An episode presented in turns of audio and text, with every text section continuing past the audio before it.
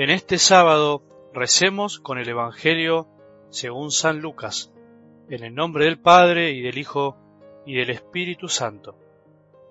Se acercaron a Jesús algunos saduceos que niegan la resurrección y le dijeron, Maestro, Moisés nos ha ordenado, si alguien está casado y muere sin tener hijos, que su hermano, para darle descendencia, se case con la viuda. Ahora bien, había siete hermanos.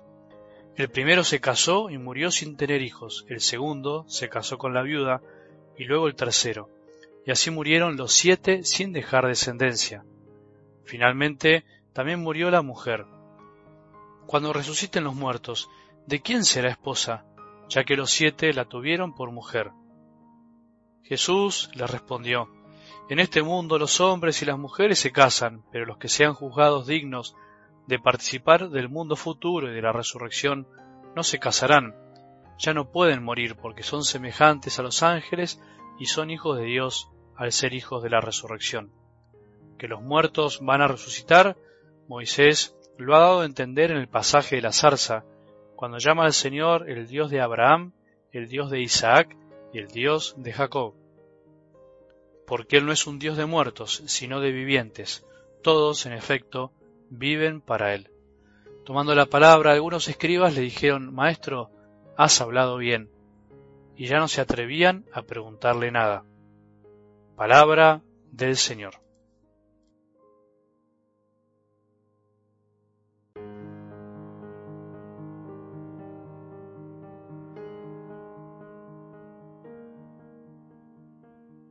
La palabra de Dios es viva y eficaz Nunca me cansaré de repetir lo que en realidad la palabra no se cansa de repetir. La palabra de Dios es más cortante que espada de doble filo. Nunca me cansaré de repetirte que la palabra de Dios puede hacer eso en nuestras vidas, penetrar hasta la médula, hasta el corazón, y por eso puede hacer doler, porque las cosas que nos dice no nos dice el mundo, las cosas que nos enseña no siempre el mundo las quiere escuchar. Las cosas que nos quiere transmitir no siempre son las que los que más nos quieren nos transmiten.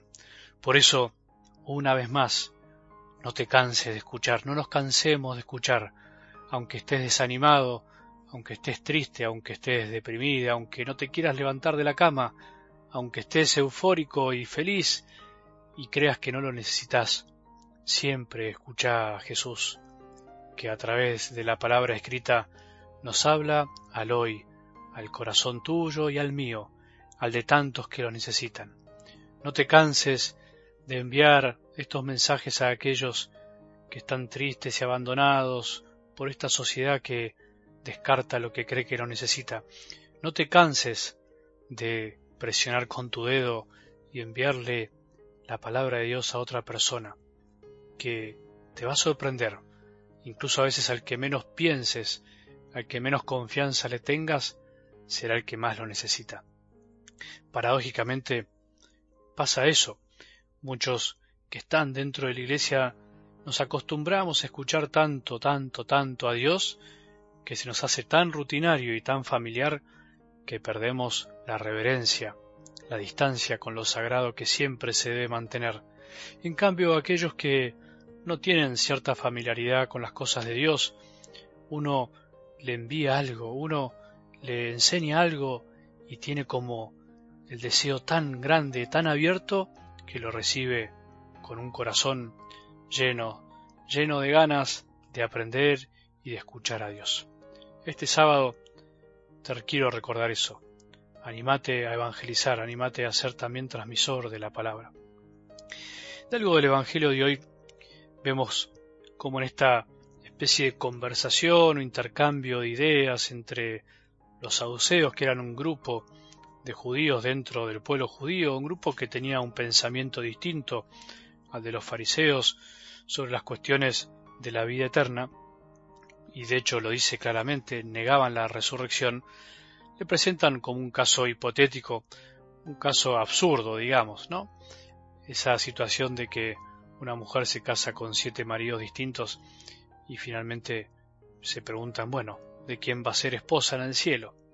¿Cómo diciendo en el fondo que no creían en eso, ¿no? Que no creían que en el cielo iba a haber otra vida o que había una resurrección. O sea que recuperaremos de algún modo nuestro cuerpo para vivir eternamente en una completa felicidad.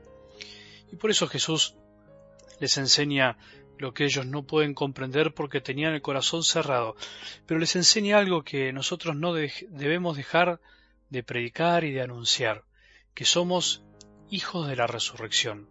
En este mundo los hombres y las mujeres se casan, pero los que sean juzgados dignos de participar del mundo futuro, o sea, aquellos que vivamos según las enseñanzas del Señor, aquellos que pongamos al servicio de los demás el amor, la fe y la esperanza, los talentos que Dios nos dio, esos en el cielo no se casarán porque en el cielo viviremos la plenitud del amor en una hermandad eterna, siendo hijos de un mismo Padre y hermanos de Jesús, donde no habrá enemistad, no habrá preferencias, no habrá miradas de reojos para ver quién es mejor o quién es peor, no habrá envidias, no habrá avaricia, no habrá búsqueda de nosotros mismos, estaremos volcados completamente al amor entre nosotros y eso es lo que nos dará la plena felicidad. No necesitaremos familias, seremos una gran familia.